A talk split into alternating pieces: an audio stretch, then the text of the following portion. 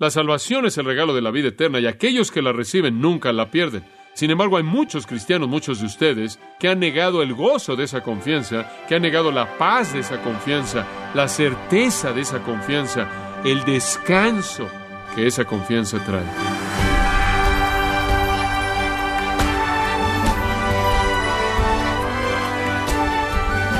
Gracias por acompañarnos en su programa Gracias a vosotros con el pastor John MacArthur. En 1618, los pensadores cristianos más importantes del mundo se reunieron durante siete meses para presentar una defensa bíblica en contra de una controvertida enseñanza bíblica. ¿Conoce la doctrina que esta controvertida enseñanza atacaba?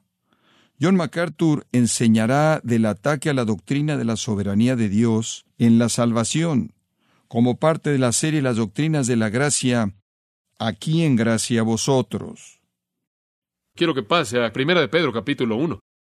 En cierta manera introducimos eso la última vez y quiero que avancemos a lo largo de esto. Primera de Pedro 1, versículos 3 al 9. Ahora, esta epístola maravillosa comienza con la doctrina de la elección en el versículo 1, somos elegidos, y después pasa a la obra santificadora del Espíritu, obediencia a Cristo, siendo rociados con su sangre. Y entonces, de manera evidente, es una epístola dirigida a los elegidos, aquellos que han sido santificados por el Espíritu, a través de la justificación para glorificación. Y él llega al versículo 13 y comienza a desarrollar la bendición de esta salvación, la cual comenzó en la eternidad pasada con la elección y fue cumplida en el tiempo a través de la obra santificadora del Espíritu en nuestras vidas para producir su misión al Señor de Cristo. Y quiero que observe dónde comienza. Es como si Pedro dijera, yo reconozco que son los elegidos, reconozco que son aquellos a quienes Dios ha escogido y a quienes el Espíritu ha apartado del pecado a Dios, reconozco que son aquellos que obedecen a Jesucristo, reconozco que han recibido la gracia y la paz en la medida más plena. Inmediatamente él dice, bendito sea el Dios y Padre de nuestro Señor Jesucristo. Y él pudo haber dicho, por la doctrina de la elección, por la verdad de la justificación, por la verdad de la santificación, por la verdad de la glorificación, por nuestra redención, por nuestra regeneración, cualquiera de esos términos gloriosos. Pero observe lo que dice. Bendito el Dios y Padre de nuestro Señor Jesucristo. Esto es una doxología, esta es una bendición en respuesta a nuestra salvación,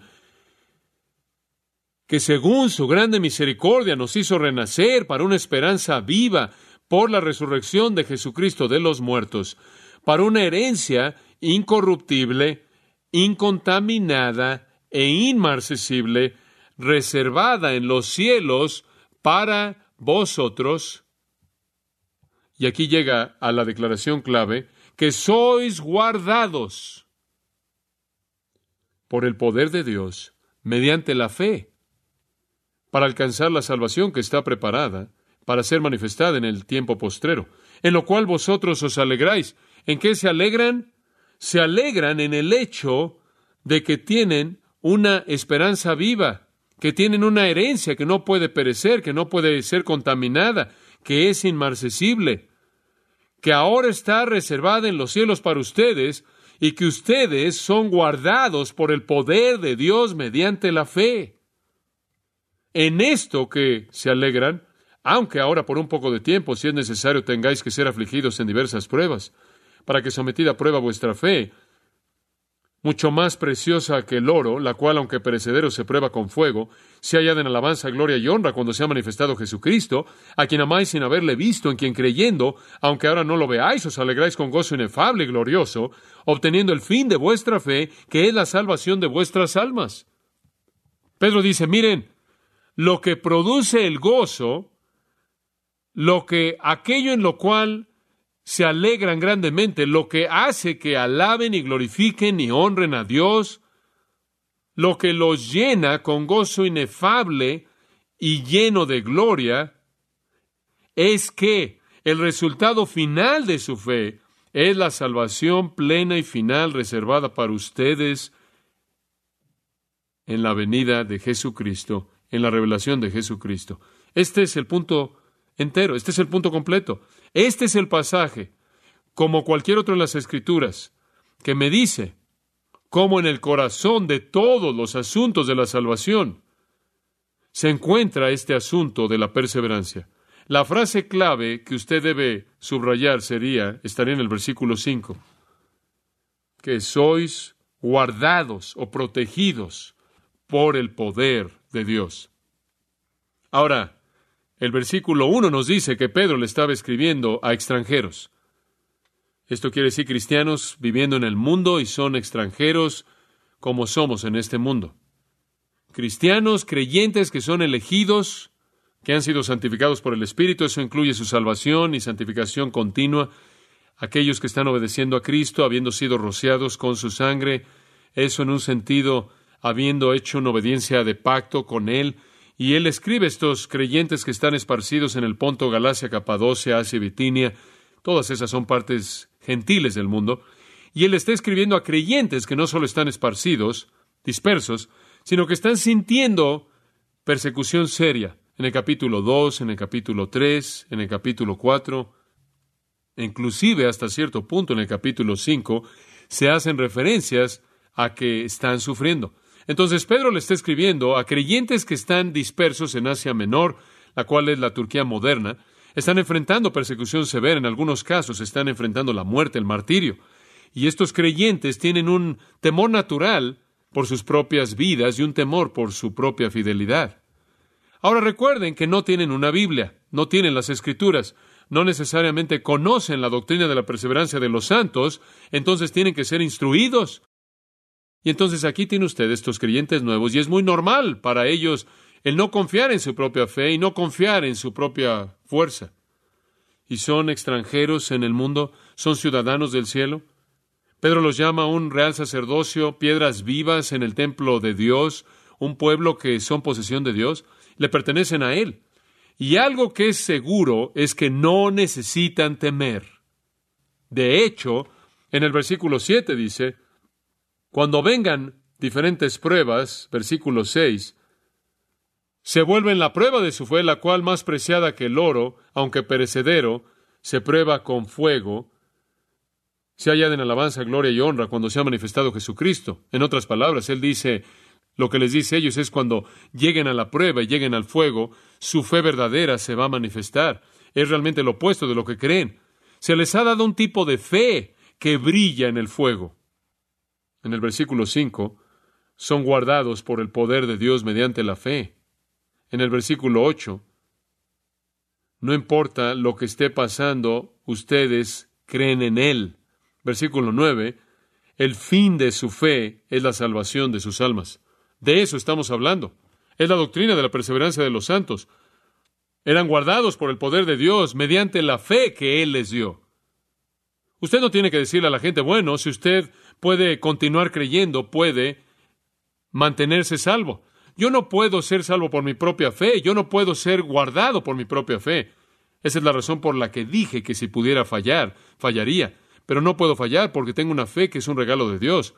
Si Pedro creyera, y si fuera verdad, que los creyentes pudieran perder su salvación, él hubiera tenido que decir algo muy diferente que esto. Si los creyentes ahí hubieran estado preocupados acerca de que si sobrevivirían la persecución, preocupados si iban a sobrevivir o no el martirio, preocupados si su fe se iba a mantener fuerte, si realmente dependía de ellos, Pedro habría escrito esta carta de manera muy diferente. Aguanten, no abandonen la fe, sean fieles, sean verdaderos. En lugar de esto, él dice, bendito sea el Dios y Padre de nuestro Señor Jesucristo, todo está en sus manos, el que los escogió, el que los conoció de antemano, que los santificó, el que les dio la gracia y paz en la medida más plena. Todo está en sus manos y según su grande misericordia Él los ha regenerado para que tengan una esperanza que vive para siempre, para una herencia que nunca puede desvanecerse. Ustedes son protegidos por el poder de Dios mediante la fe, etcétera, etcétera, etcétera. Si esto dependiera de ellos, él no pudo haber dicho todo eso, pero Pedro no les da dosis de empatía, de compasión. Oh, yo entiendo, bueno, aférrense, aguanten. Él no indique que sus temores son legítimos, sino que él más bien señala a su seguridad absoluta. Ellos podrían perder todas sus posesiones terrenales y sus vidas, pero nunca su salvación. Su herencia celestial es fija y está garantizada por Dios. Y su fe soportará y perseverará en medio de todo y de cualquier cosa, debido a que esa fe no es una fe natural, es un regalo de Dios, es sobrenatural. Y su amor hacia Cristo va a permanecer en contra de todos los ataques y nunca va a fallar. Observe la palabra guardados por un momento en el versículo 5. Es un término militar. Indica el ser guardado por soldados. Tiempo presente, constantemente bajo la guardia de una fuerza protectora poderosa. Aquellos que le pertenecen a Dios son guardados perpetuamente de todo enemigo hasta que la guerra se acabe y la victoria sea alcanzada. Guardados de regreso al versículo 5 por el poder de Dios mediante la fe para alcanzar la salvación que está preparada para ser manifestada. Con frecuencia decimos, bueno, yo fui salvado hace 20 años atrás, fui salvado hace dos años atrás, fui salvado hace tres meses atrás. Eso es verdad y sería igual de apropiado el decir, estoy más cerca de mi salvación de lo que jamás he estado. Es verdad. Fui salvado de la paga del pecado en el pasado. Cuando creí la justicia de Cristo me fue imputada y mi pecado le fue imputado a Él. Yo he sido salvado, también es verdad decir estoy siendo salvado. Fui salvado de la paga del pecado, estoy siendo salvado en la actualidad del poder del pecado, el cual ya no tiene dominio sobre mí.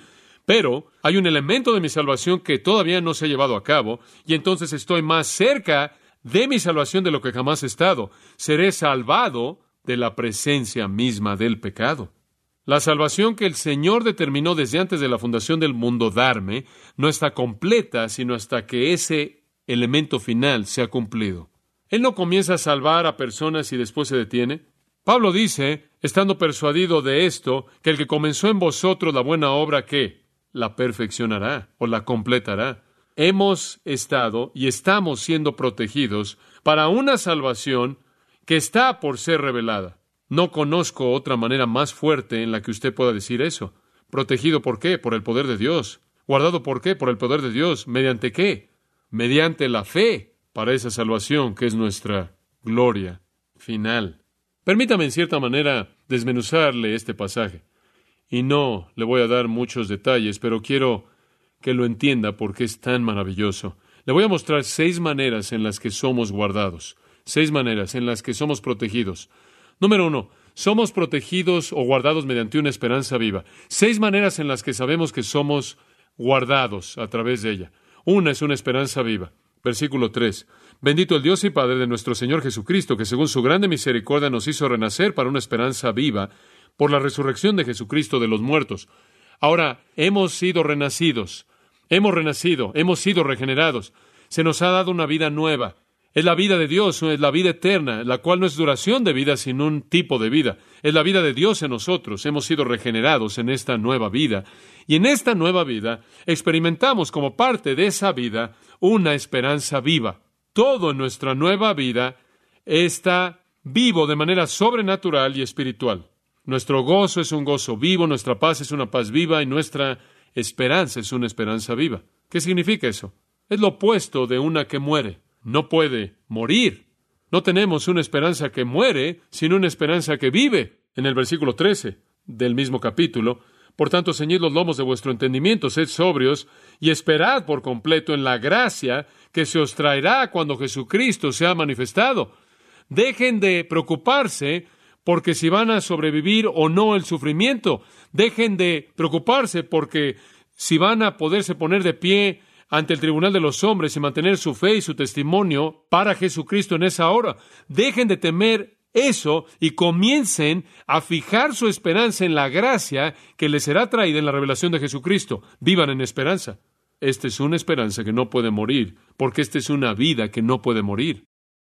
Ahora observe de nuevo, versículo 3, tenemos una esperanza viva, segura mediante la resurrección de Jesucristo de los muertos.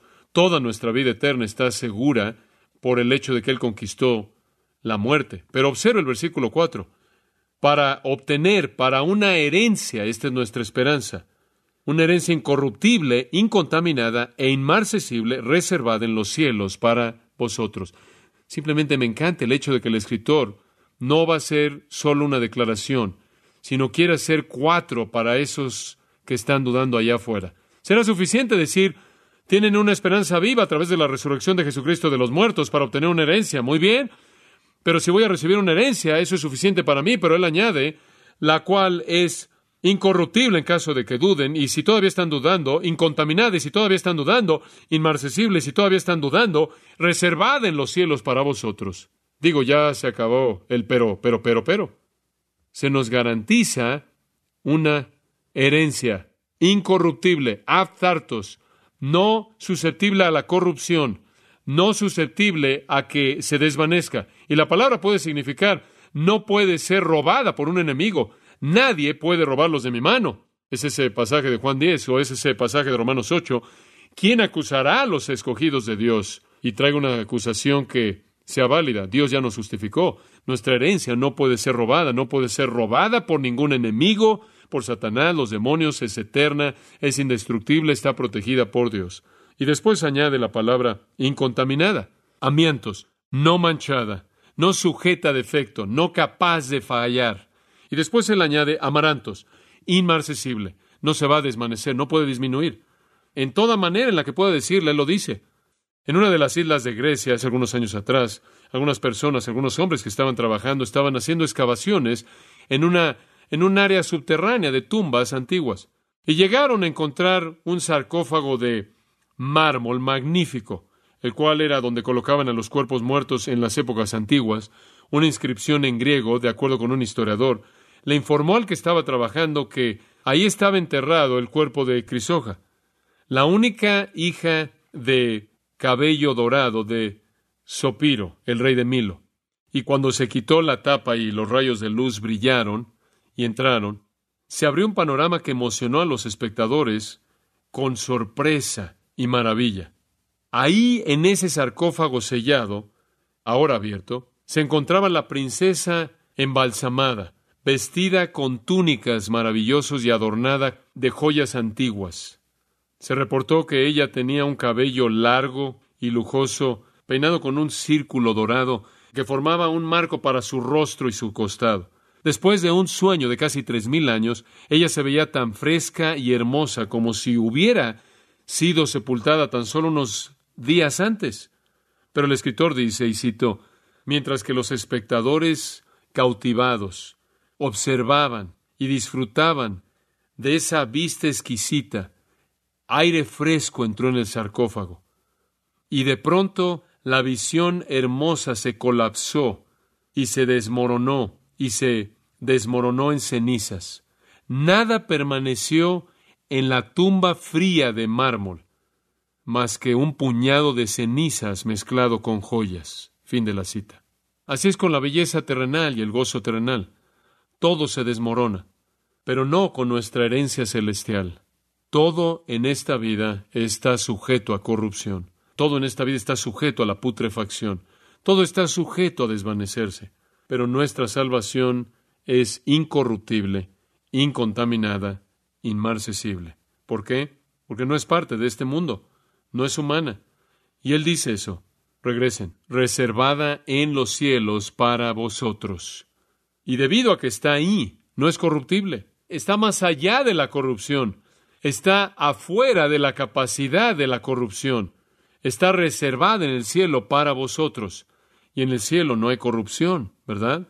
Y ese verbo reservada, perfecto pasivo participio de tereo, de guardar o de proteger, perfecto pasivo significa que ha estado y continúa siendo protegida ahí, en el lugar más seguro en el universo, el cielo.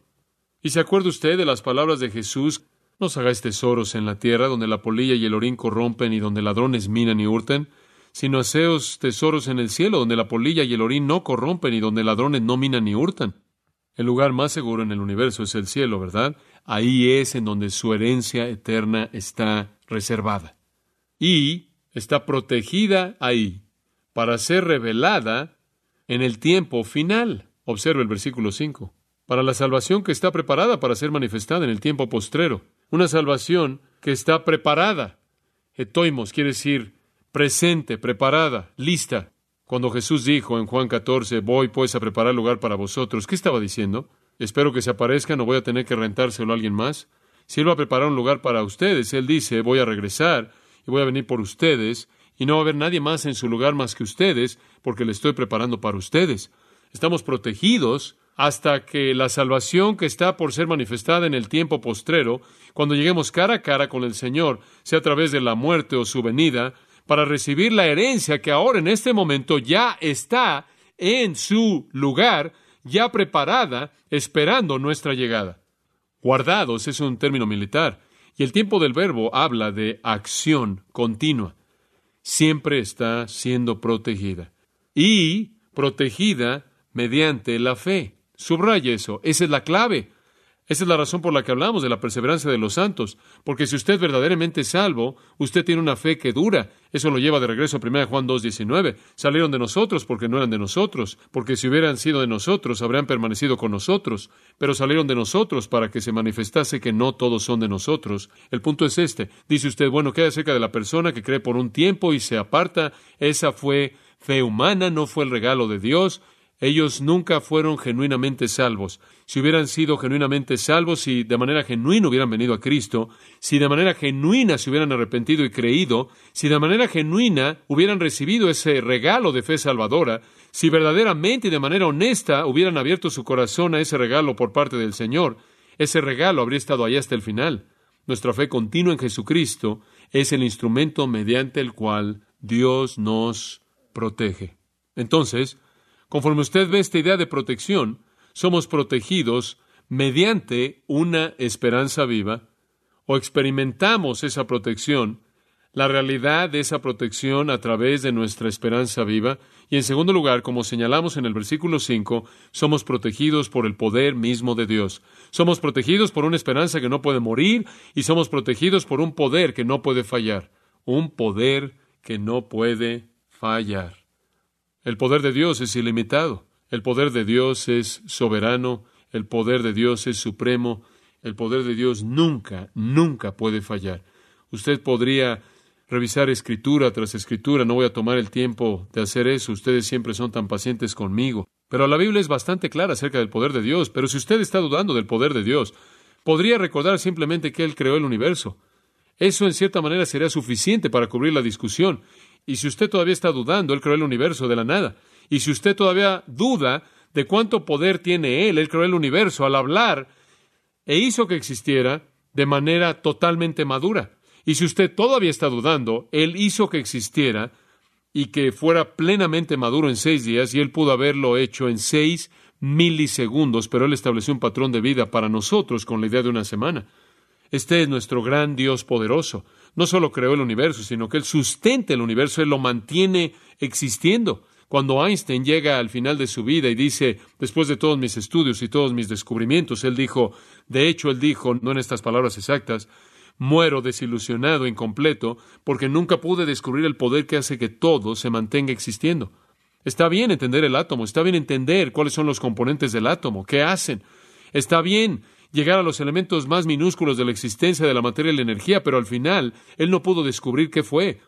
Y debido a eso hubo un gran desánimo, una gran decepción, gran desilusión. Lo que es simplemente es el poder de Dios, el poder de Dios, y es ese mismo poder que nos guarda. Y el medio que Él usa para guardarnos es al darnos una fe que no muere.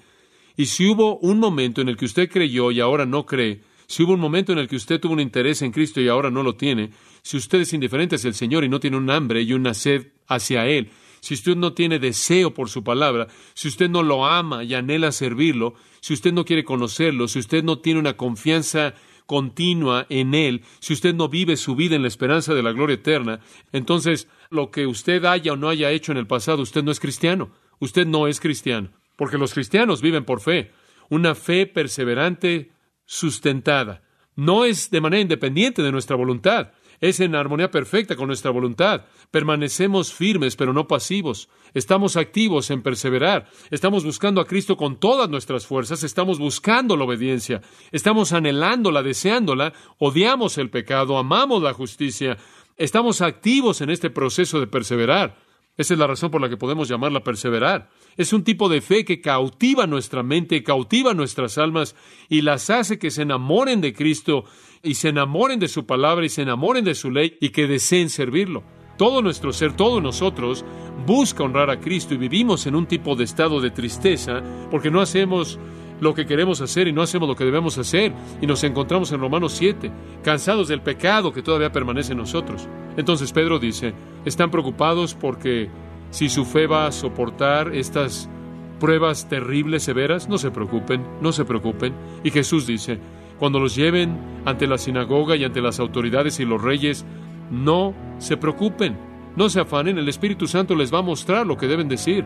Y entonces dicen lo que deben decir y dirán lo que deben decir, permanecerán fieles y darán su testimonio de Jesucristo en la peor situación posible, porque ese es el regalo de la fe que han recibido por parte de Dios, sustentado por el Espíritu Santo.